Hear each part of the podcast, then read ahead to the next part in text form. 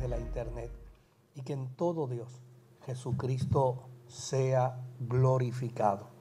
En el nombre poderoso de Jesucristo, tu Hijo amado. Amén, Señor. Amén. Vamos a tener la lectura del Salmo número 2. Eh, como habíamos dicho, queríamos trabajar dos salmos a la misma vez, pero se nos hizo bastante difícil poderlo hacer porque entonces este, no hubiéramos logrado el objetivo. Yo volví a escuchar el estudio del lunes pasado y, créame que el, análisis del capítulo 1 del libro de los Salmos eh, vino a ser para mí un refrigerio y una bendición una vez más. Eh, hoy vamos a considerar el Salmo número 2 porque el Salmo número 1 y el Salmo número 2 eh, son la introducción eh, al Salterio, la introducción al libro de los Salmos. Y el número 1 fue escrito de manera individual, el número 2 fue escrito de manera colectiva. y yo creo que sería bueno que lo podamos mirar eh, porque es, es, un elemento introductorio novel, eh, porque ambos son salmos introductorios eh, dentro de, del salterio de los 150 salmos que, nosotros contemplamos en la Escritura. Así que le voy a pedir a Nicole que nos los lea y, y lo trabajamos. ¿Qué, ¿Por qué se amotinan la gente y los pueblos piensan cosas vanas. Se levantaron los reyes de la tierra y príncipes consultarán unidos contra Jehová y contra su ungido, diciendo, rompamos sus ligaduras y echemos de nosotros sus cuerdas. El que mora en los cielos se reirá, el Señor se burlará de ellos, luego hablará a ellos en su furor y los turbará con su ira. Pero yo he puesto mi rey sobre Sión, mi santo monte. Yo publicaré el decreto. Jehová me ha dicho, mi hijo eres tú. Yo te engendré hoy. Pídeme y te daré por herencia de las naciones y como posesión tuya los confines de la tierra.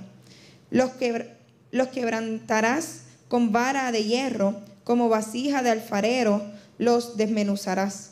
Ahora, pues, oh reyes, Sed prudentes, admitid amonestación, jueces de la tierra.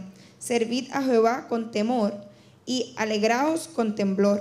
Honrad a hijo para que no se enoje y, y perezcáis en el camino, pues se infla de pronto su ira.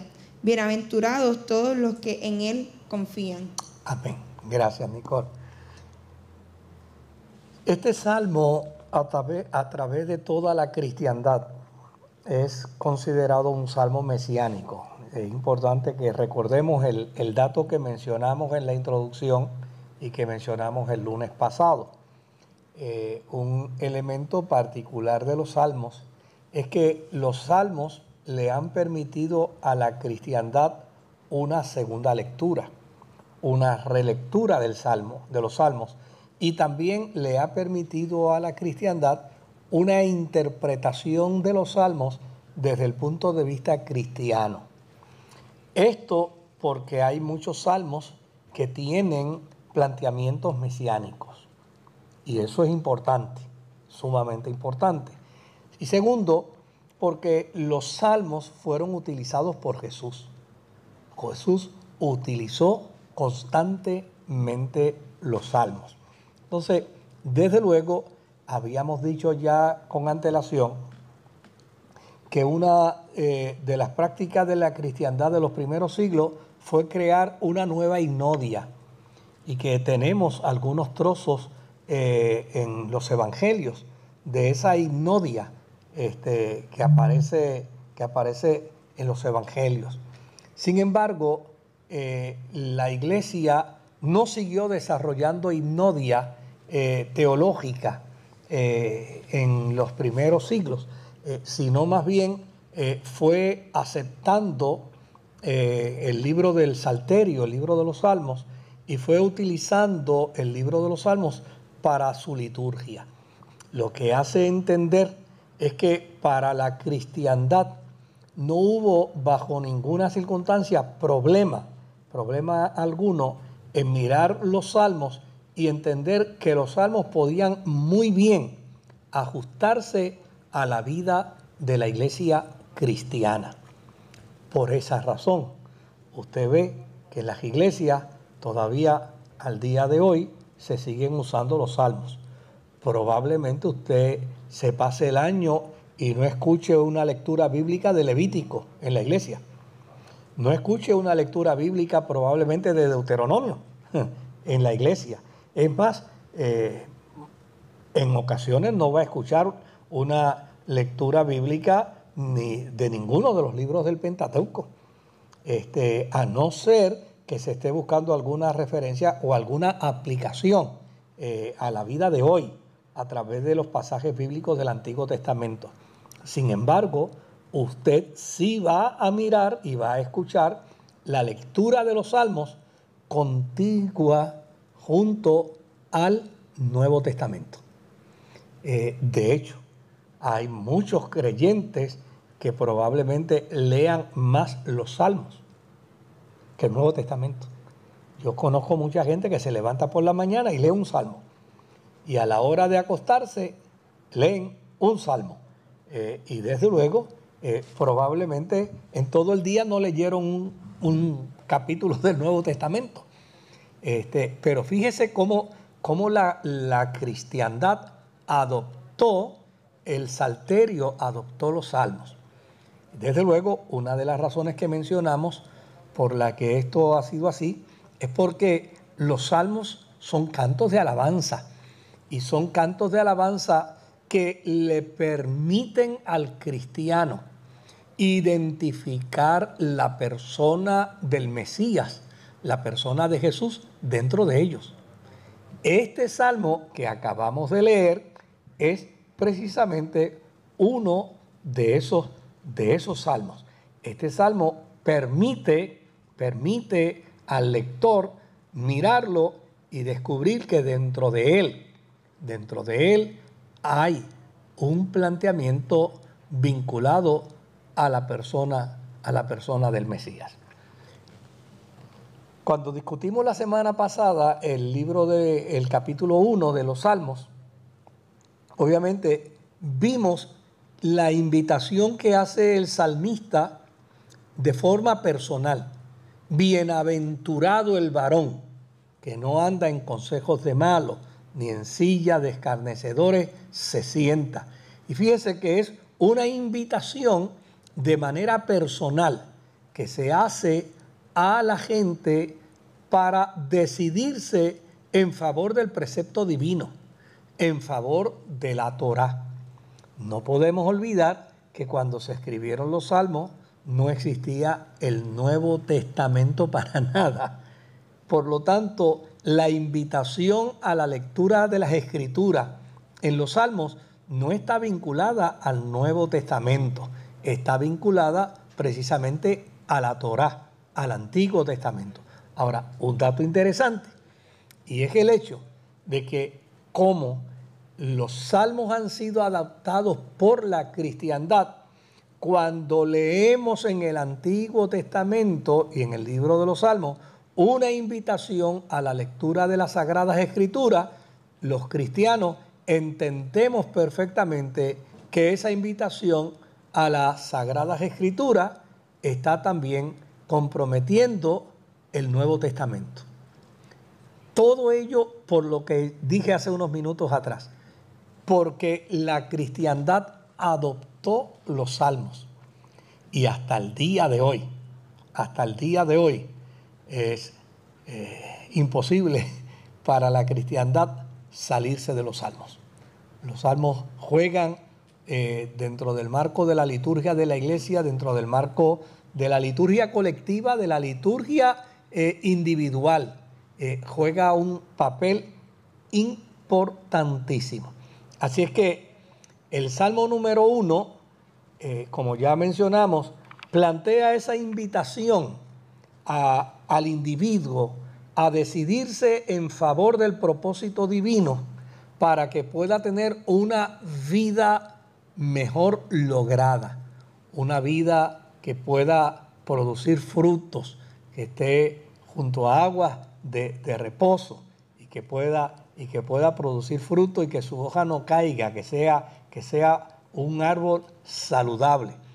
En el Salmo número 2 vamos a encontrar más o menos el mismo espectro del Salmo número 1, pero los cargos de responsabilidad ya no son para un individuo.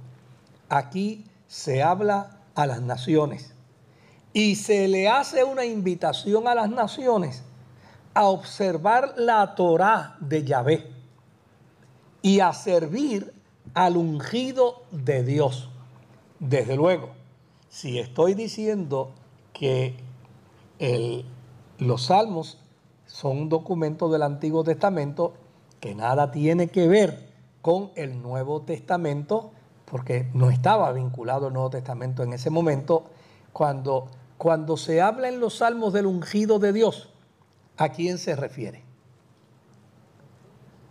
Pues es interesante que el ungido, el término ungido, no quiere decir otra cosa, sino que alguien que ha sido separado por Dios y para Dios. Eso es un ungido. Y de hecho, en el Antiguo Testamento vamos a encontrar ese término eh, planteado inclusive a reyes paganos. A reyes paganos.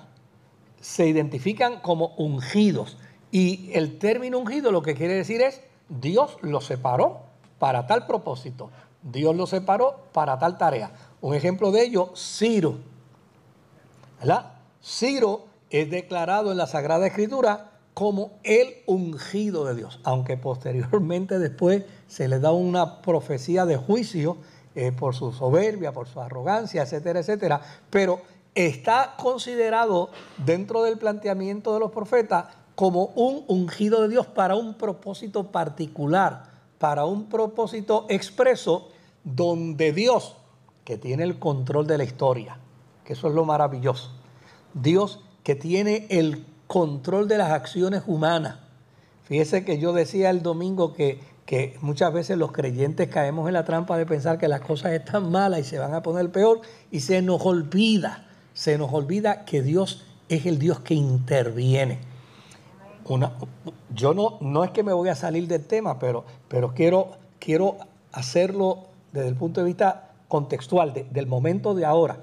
Fíjese que hace unos 30 años empezó a desarrollarse una música eh, en América Latina eh, y que obviamente Puerto Rico tuvo un papel bien preponderante eh, sobre esa música underground, ¿verdad?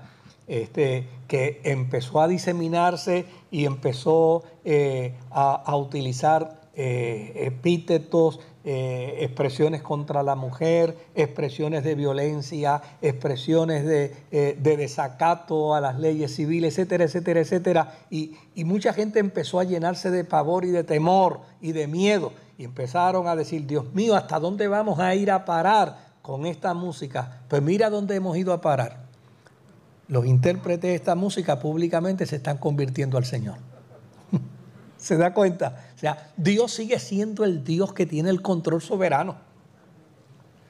Fíjese que ahora mismo en Puerto Rico se está discutiendo un proyecto de ley, el 693, que lo único que persigue ese proyecto de ley es regular, porque no puede eliminar el aborto, es regular el aborto, no es, no es eliminarlo porque no se puede, es crear unos mecanismos donde la experiencia del aborto que es tan nefasta, que es tan dañina y que es tan lacerante para la mujer.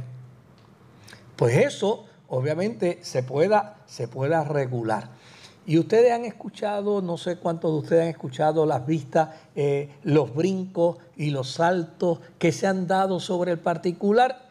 Y a esta mañana salen los periódicos que el Tribunal Supremo de los Estados Unidos está considerando no regularlo, sino está considerando sacarlo del espectro constitucional para que de esta manera los estados y los territorios puedan decidir libremente qué hacer sobre el aborto. ¿Qué nos revela esto? Que Dios sigue siendo el Dios de la historia.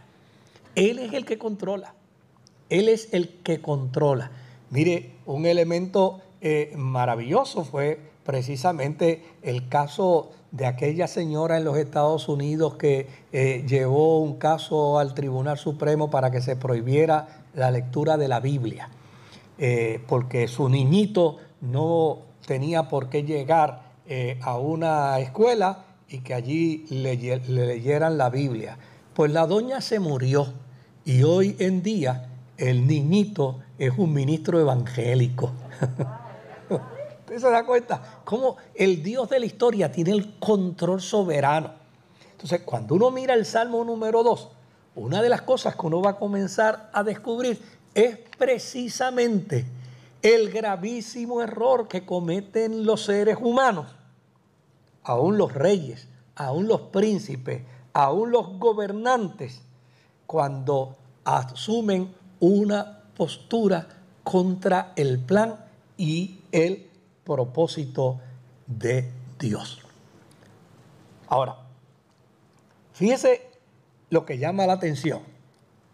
Estamos diciendo que los salmos son adoptados por la cristiandad y son adoptados por la cristiandad dentro del marco de una relectura. Esa relectura que nos lleva a mirar a Jesucristo dentro del marco profético.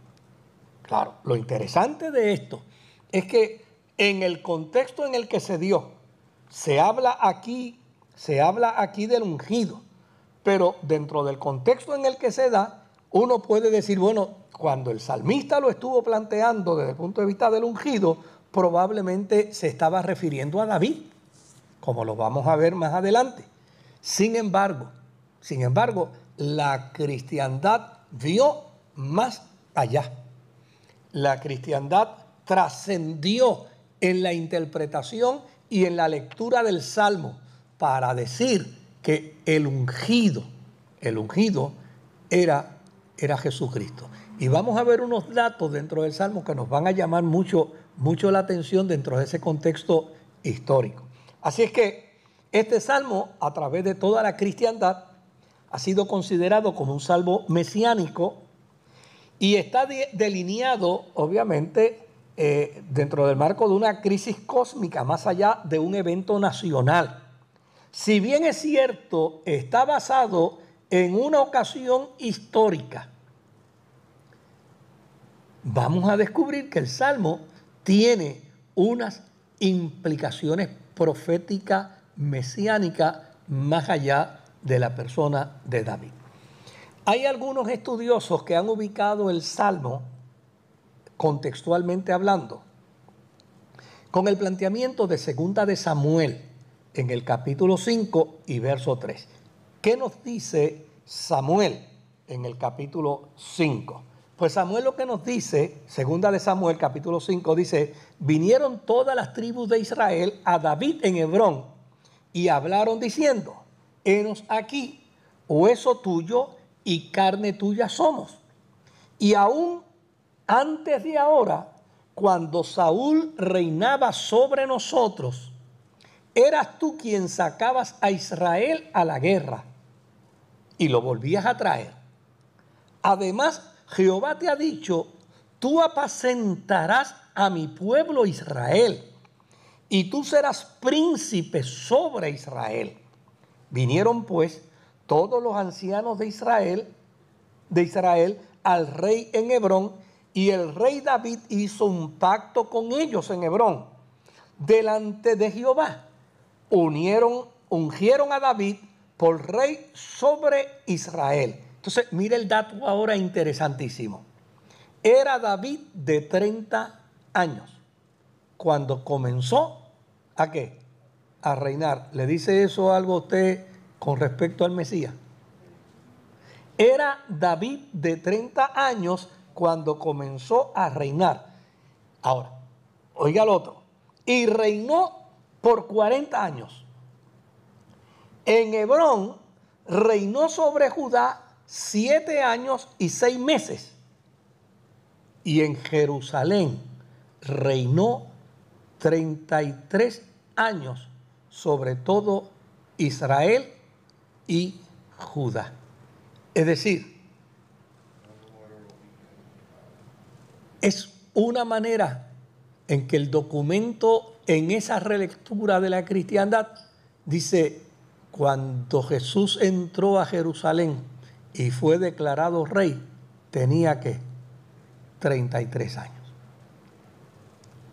Se da cuenta cómo es que la, la, cristiandad empieza a reinterpretar el salmo, el salmo número 2.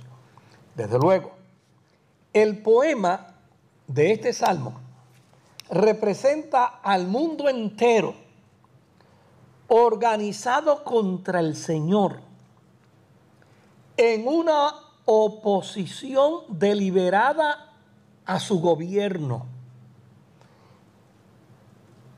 ¿Por qué se amotinan las gentes? ¿Y por qué los pueblos piensan cosas vanas? Y desde luego, el autor del Salmo señala el contraste y la futilidad entre los pueblos rebeldes. Sobre todo cuando se empeñan en obstaculizar los propósitos inmutables de Dios. Ese es el planteamiento del salmista. ¿Por qué se rebelan los pueblos? ¿Qué razón puede existir en la vida del pueblo para rebelarse contra Dios. Pero hay que verlo dentro del contexto, ¿verdad? Porque obviamente el salmista está hablando del Dios de Israel. Y fuera de Israel, los demás pueblos tienen otros dioses.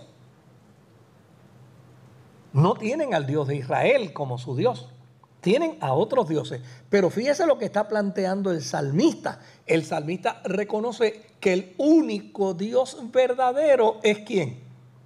Es Yahvé.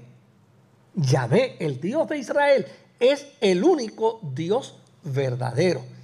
Pero desde luego, él sabe y entiende que como resultado de un proceso político, de un proceso económico, de un proceso idiosincrático, de orgullo nacional, los pueblos no desean reconocer al Dios de Israel porque no reconocen a quién? A Israel. Porque aceptar al Dios de Israel, cada pueblo dice, no, Así como tenemos nuestra, nuestra propia cultura, así como tenemos nuestra propia idiosincrasia, así como tenemos nuestros propios estilos de vida, tenemos nuestros propios dioses. Allá Juana con sus pollos, ¿no? Allá, allá Israel con su Dios. Pero el salmista reconoce que fuera de Yahvé no hay Dios. Que fuera de Yahvé no hay esperanza. Que fuera de Yahvé no hay salvación. Por lo tanto, cuando mira el espectro de las naciones, lo que interpreta es rebelión. Dice, ustedes no desean reconocer al Dios nuestro. Y ustedes, como no desean reconocer al Dios nuestro, cuando le presentamos a nuestro Dios, se revelan. Por lo tanto, dentro del marco de este salmo, está presentado la rebelión de las naciones contra Dios. Y desde luego, si este salmo tiene su origen en la persona de David como el ungido, desde luego está planteando también el salmista y está diciendo, mira, ustedes no solamente no aceptan a Yahvé. Ustedes no aceptan al ungido de Dios, al rey que Yahvé ha puesto para dirigir a su pueblo. Esto no es difícil de entenderlo. Es simplemente descubrir que en el pensamiento del judío que escribe este salmo, obviamente hay toda una mentalidad que judía. Está dentro de un contexto judío. Claro, como nosotros planteamos y sostenemos que las expresiones bíblicas son el resultado de la inspiración del Espíritu Santo, probablemente el salmista no sabía que lo que él estaba planteando con respecto a Israel, con respecto a Yahvé, el Dios de Israel, y con respecto al ungido de Dios, el rey de Israel llamado David, en el marco eterno de Dios, tenía todavía una trascendencia aún mayor. El ungido de Dios no era meramente David, el ungido de Dios era el Mesías. De hecho, una de las cosas que descubrimos precisamente es una de las discusiones que Jesús tiene con, con los religiosos de su tiempo. Y cuando discute con ellos, le dicen, mira, ustedes están interpretando mal, porque ¿cómo a ustedes se les puede ocurrir que David haya dicho, el Señor dijo a mi Señor, siéntate aquí en tanto pongo a tus enemigos al estrado de tus pies? ¿Acaso él podía decirse Señor y Señor simultáneamente? Fíjese cómo iba irvanándose el concepto mesiánico desde el Antiguo Testamento, desde los Salmos, hasta el Nuevo Testamento. La segunda parte de este salmo tiene que ver con la reacción divina y con las palabras de Dios como resultado, como resultado de la conducta de la gente que se amontona contra Dios, contra Israel y contra su ungido. Y dice, el que mora en los cielos se reirá de ellos. El Señor se burlará de ellos. Luego hablará en su favor hablará a ellos en su furor y los turbará con su ira. Fíjese el planteamiento eh, de la manera como, como el salmista hace el planteamiento poético y dice, mira, en esta segunda parte, la reacción divina y las palabras de Dios serán precisamente para entorpecer la soberbia, la vanagloria, la arrogancia de los pueblos. Fíjese que en el Salmo número uno, la semana pasada decíamos que el planteamiento del que no se ha sentado en silla de escarnecedores, lo que quiere decir es el que no asume una postura de arrogancia, de soberbia y de vanagloria. Por eso el Salmo número uno lo plantea de forma individual, pero en el Salmo número dos aparece de manera colectiva.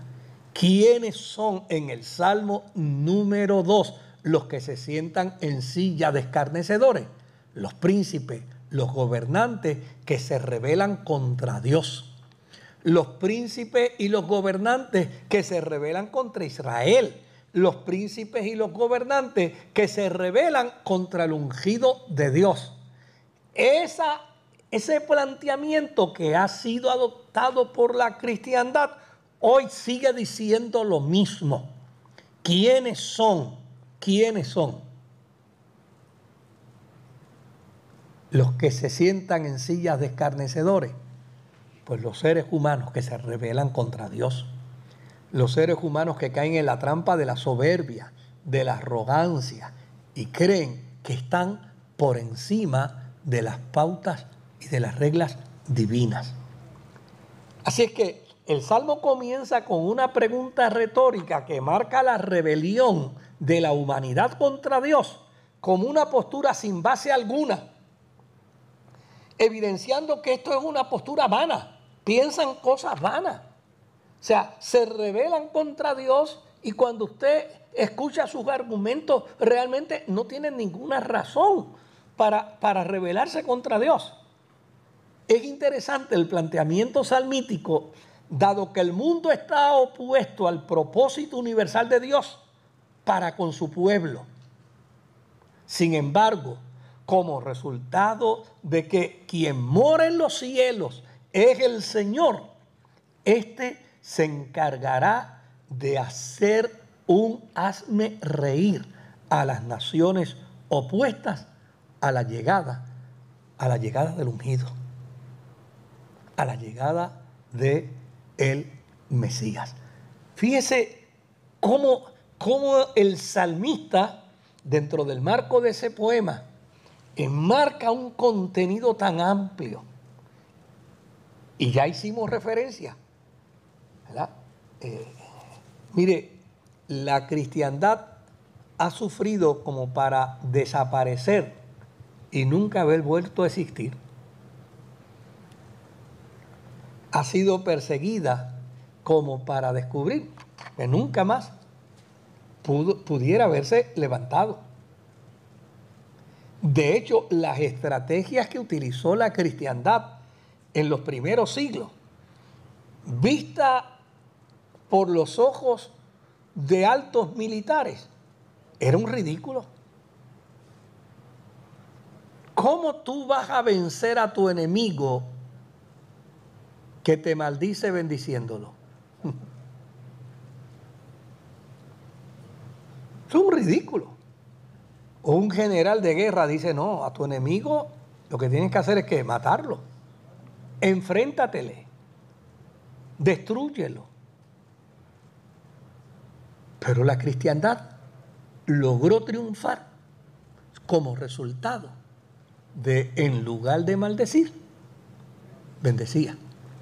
Y de hecho, cuando uno lee los documentos de la iglesia primitiva del primer siglo, del segundo siglo, del tercer siglo, y uno escucha las defensas de los cristianos en ese momento, donde le decían al rey, mire, excelentísimo rey, nosotros no estamos en contra suya. Nosotros inclusive oramos por usted y oramos por su gobierno y oramos por sus leyes y oramos por sus metas y sus objetivos. Y como respuesta de las cartas, lo que recibían era precisamente hoguera, muerte, persecución. Y no se les ocurrió cambiar la estrategia. No se les ocurrió cambiar la estrategia, porque en los primeros 100 años con la misma estrategia, en los segundos 100 años con la misma estrategia, en, los próximos 100 años con la misma estrategia, no se les ocurría cambiar la estrategia y daba la impresión que con esa estrategia iban a desaparecer. Sin embargo, en lugar de desaparecer, el imperio los llamó a que fueran parte de él. ¿Qué revela esto, mis amados? Esto revela que Dios tiene el control de la historia. Usted puede ver por ahí a dos o tres políticos arrogantes y soberbios, que usted puede ver por ahí algunos gobernantes que se creen que tienen el sartén agarrado por el mango, usted puede ver por ahí alguna gente llena de jactancia y llena de soberbia. No te impacientes a causa de los malos, de los soberbios, de los arrogantes, de los que caminan de espalda a Dios. El salmista dice, de repente van a ser qué? Quebrantados. En el verso número 5, si me lo pueden poner en la, en, la pantalla acá, se los voy a agradecer mucho. Pero en el verso número 5 dice, luego hablará a ellos Dios en su furor y los turbará con su ira. Fíjese, plantea la terminación de la era de la aparente libertad del hombre y el establecimiento en la tierra del propósito divino. Por lo tanto, para el salmista es importante que sus lectores entiendan que no hay por qué impacientarse a causa de los malos.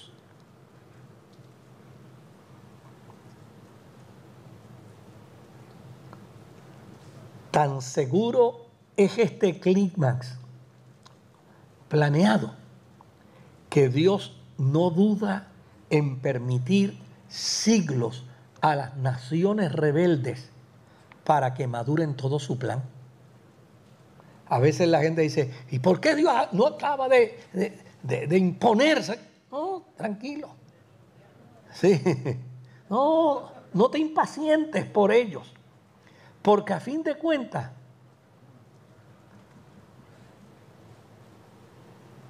Dios manifestará su propio deseo misericordioso de salvar sin juzgar a nadie antes de que sus propios hechos le hagan maduro para el juicio. ¿Y qué plantea el salmista? Que Dios intervendrá con ira y con furor, enfatizando en su voluntad, imponiendo la persona y el lugar donde el rey de Dios será gobernante mundial. Cuando uno mira este Salmo número 2 y ve este planteamiento del Salmo con el lente profético mesiánico, nos dice, qué extraordinaria maravilla que toda una religión y que todo un imperio se rebelan contra el ungido, contra el Mesías, al punto que le matan en una cruz. ¿Y sabe lo que es después mirar al imperio andando con el emblema de la cruz del Cristo que ellos mismos crucificaron? ¿Quién lo hubiera podido explicar? ¿Quién lo hubiera podido decir? Cuando Constantino testifica y dice que vivió la experiencia de una revelación, precisamente donde en la revelación le decían, para triunfar tienes que usar la cruz de los cristianos. O sea, mire, era como, yo creo que la mejor palabra para definirlo es un absurdo, ¿no? Algo que no tiene la manera de, de poderlo explicar. O sea, ¿quién hubiera creído que la historia de la cristiandad que vive más de 300 años de persecución y de desgracia, de sufrimiento, de dolor, de martirio y de muerte, iba a terminar precisamente con el imperio más grande, reconociendo que Jesús era el Mesías.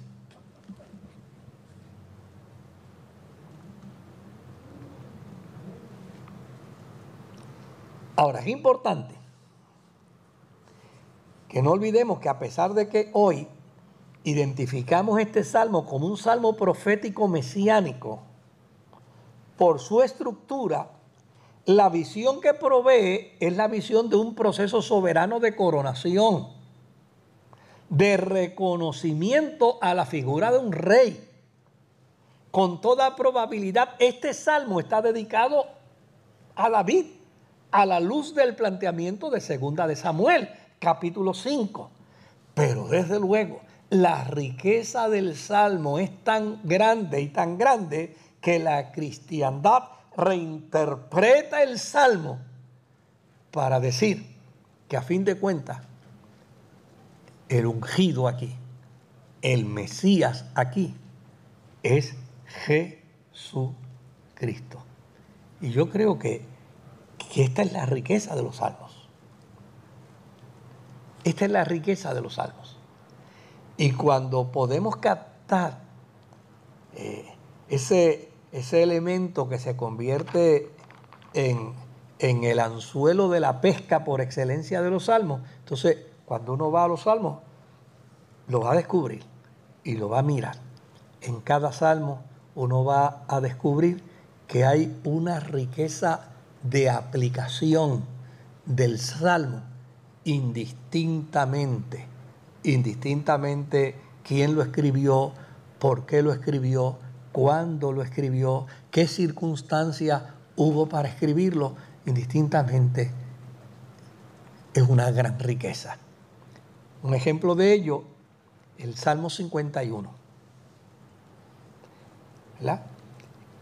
que obviamente hay eh, biblistas que lo adjudican a David. Y lo adjudican a David porque cuando leen el Salmo ven una referencia eh, muy consona con, con, la crisis de David con su pecado, ¿verdad? Con Betsabe, este, y, y, esa experiencia agónica de arrepentimiento. Y bueno, pues si lo vemos así, pues no hay ningún problema en verlo así. Pero el Salmo es mucho más que eso. El Salmo es mucho más que eso. Porque ¿cuántos de nosotros no hemos utilizado el referente del Salmo 51 en momentos donde hemos vivido la experiencia de haberle fallado a Dios?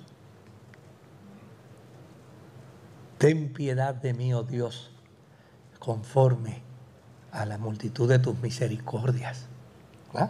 Porque he pecado contra ti, he hecho lo malo delante de tus ojos Crea en mí, oh Dios, un corazón nuevo y renueva un espíritu recto dentro de mí.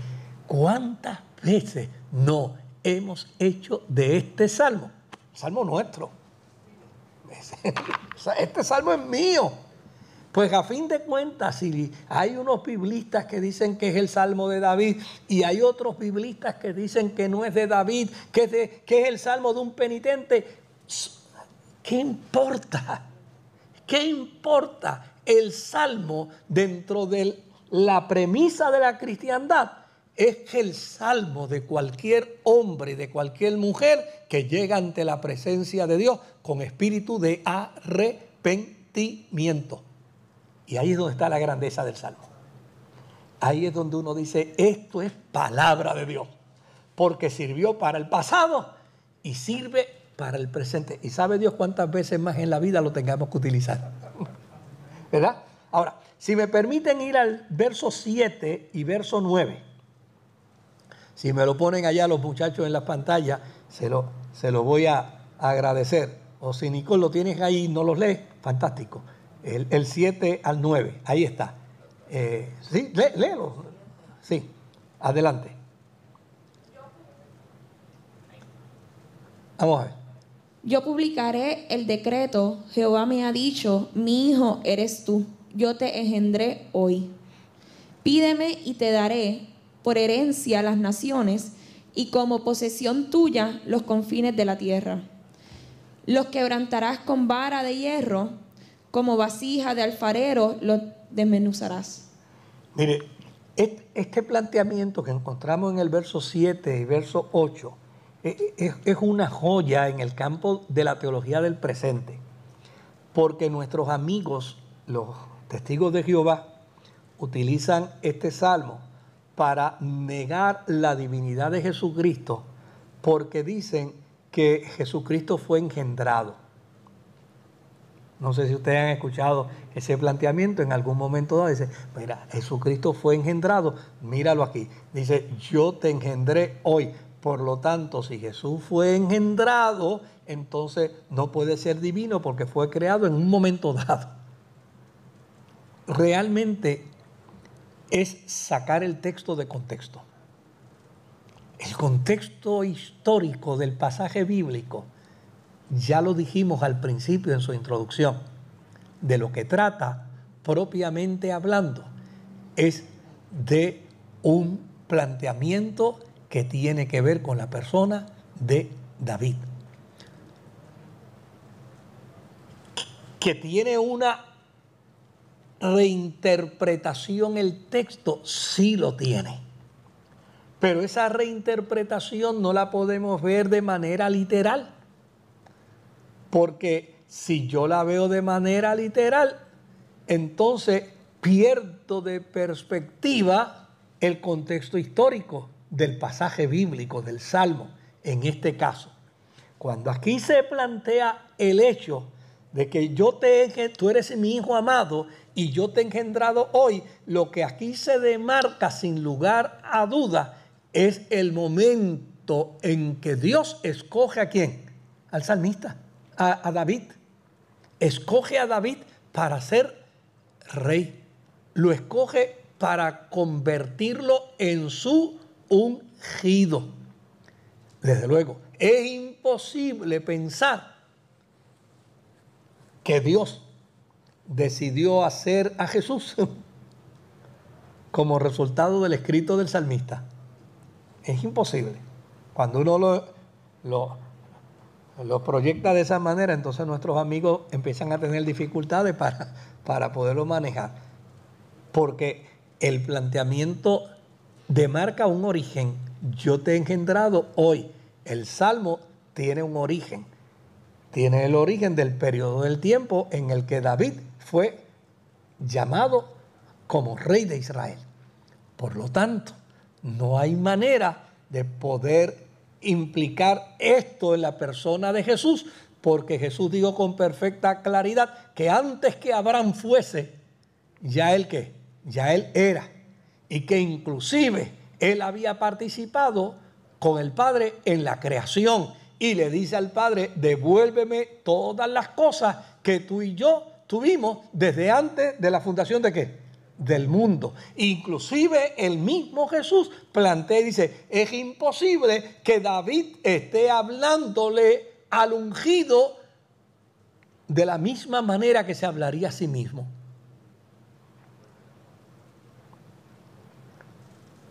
Cuando uno mira el pasaje bíblico y estos textos, uno descubre que es una adaptación el salmo a la experiencia de la vida cristiana, pero una adaptación que no lo podemos literalizar, porque si lo literalizamos, entonces caemos en la trampa de decir sobre Jesús lo que todo el contenido bíblico no dice.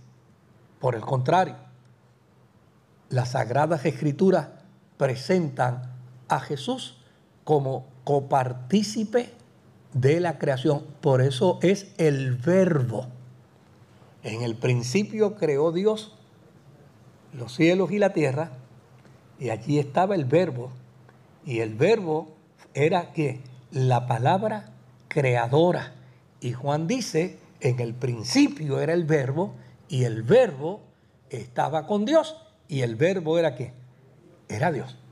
Por lo tanto, cuando uno lo saca de contexto, puede pensar lo que nuestros amigos testigos de Jehová piensan, pero cuando uno lo ve dentro del contexto, descubre algo interesante y es esa doble referencia. El salmista sin lugar a duda está pensando en David,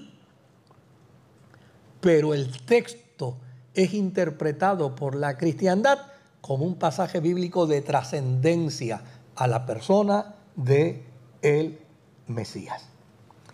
Luego, en el verso 10 al verso, al verso 12, vamos a ver si lo podemos mirar en la pantalla, el verso, verso 10 al verso 12 dice, ahora pues, oh reyes, sed prudentes, admitid amonestación jueces de la tierra. Servid a Jehová con temor y alegraos con temblor. Honrad al Hijo para que no se enoje y perezcáis en el camino, pues se inflama de pronto su ira. Y fíjese, fíjese aquí lo interesante del planteamiento.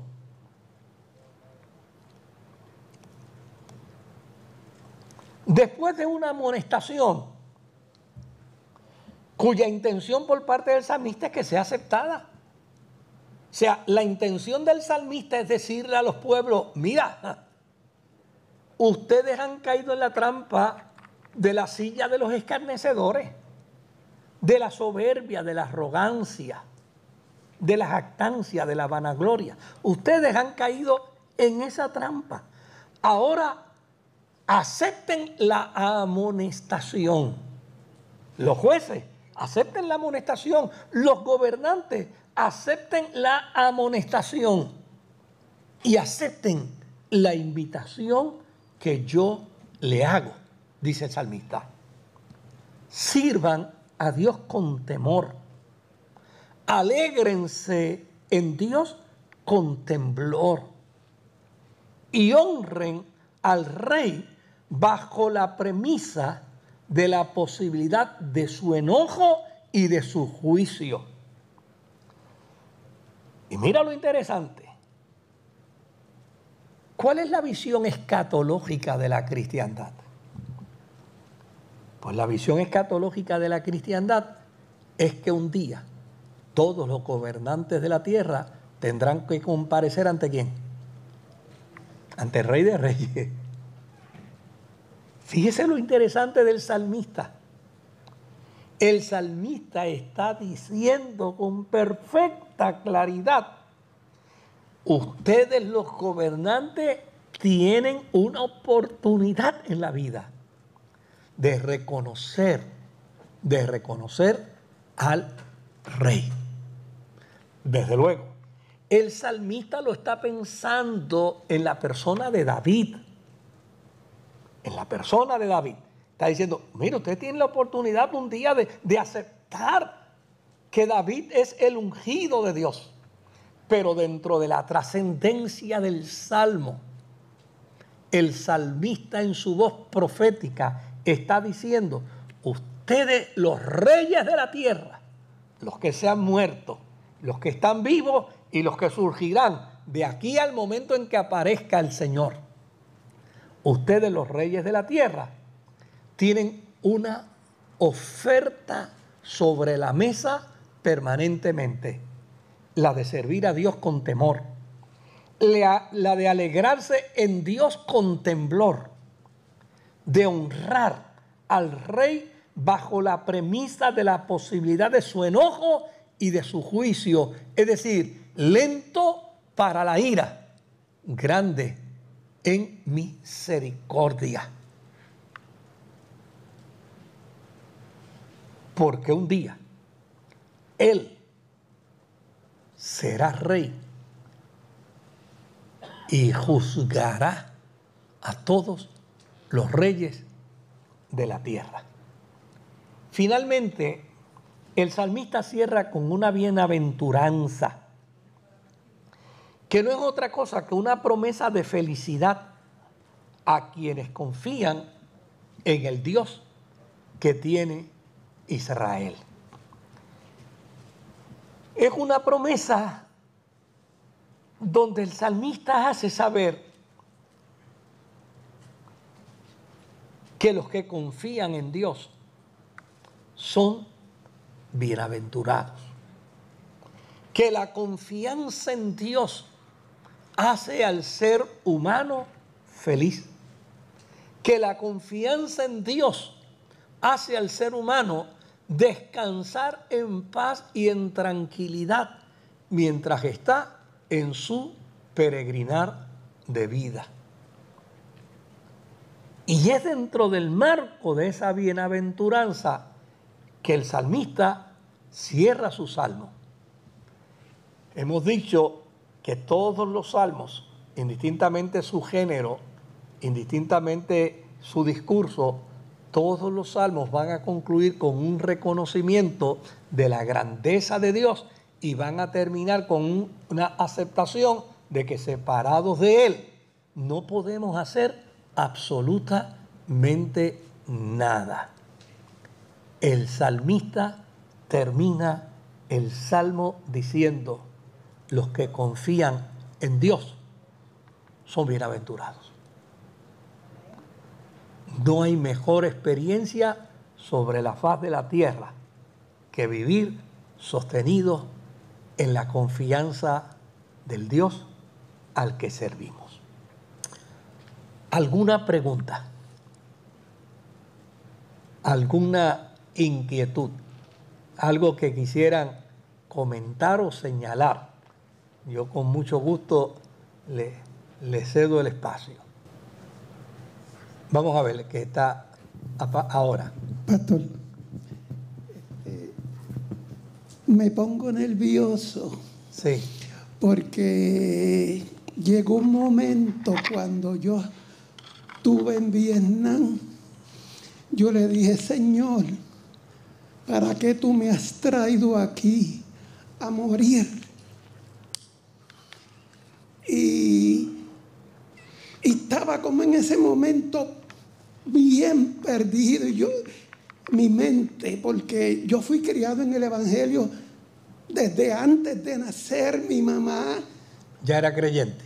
Ya, ya mami era creyente. Yo nací en el 47 y ella se convirtió como en el 30 y pico.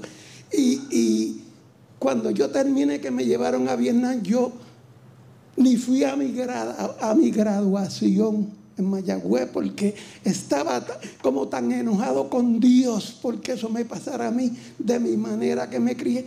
La cosa es que, para ser cortito, que yo llegué a un momento, hubo una incursión en Cambodia y empezaron a llevar del hospital que yo estaba a, a Cambodia, esa misión. Y yo dije, wow, no, no he muerto aquí en en, en, esta unidad, pero ahora en Camboya, una incursión, y, yo me imaginaba que nada de eso llegaba para acá, como, la como lo que está pasando en Ucrania y eso. Es poco lo que llega acá. Entonces, para hacerlo más rapidito, cuando llegaron unas órdenes para allá de los doctores y los muchachos, yo estaba, me sentía muy mal. Yo dije, ahora sí, pero que cuando el sargento de la sala de emergencia me dice, Montañez, tú vas conmigo para Saigón al tercer Field Hospital. Y yo pues me sentí más tranquilo. Pero después cuando llego allá me dice, no, no es aquí, es en otra unidad. Entonces, ahí es la experiencia lo que quiero decirle. Yo llegué a un punto en, en una acera de una calle en Saigón que Tranjundao se llama esa calle. Y yo le dije, Señor, por todas estas cositas que yo he pasado, lo que me alienta es que yo he estado en este infierno, lo que tú me estás permitiendo pasar es que yo no voy a volver, no voy a ser perdido y voy a llegar al infierno. O sea, vi tan y tan tanta cosa allí que yo dije, ¿por qué Dios me, me estará pasando por todo esto? Y cuando yo llegué aquí, cuando yo vi en el 75 la rendición del, del, americano y en aquella embajada, eso a mí me llegó tan dentro, porque yo dije, todas las vidas que se han perdido y esto no ha valido nada. O sea, y, pero que después de eso yo tuve unas situaciones que que después saber lo que le pasó a Dave Robert y, cómo él lo destruyeron todo su cara, hubo que reconstruirlo. Eh, se casó con una vietnamesa. Eh, eh, en esa, cuando tuvo esa experiencia de, de, esa salida, vino a Estados Unidos, se educó al cristianismo, lo cogió y que ahora yo saber que están traduciendo la Biblia a los monjes que están en la esquina arriba de Vietnam, el Evangelio ha llegado.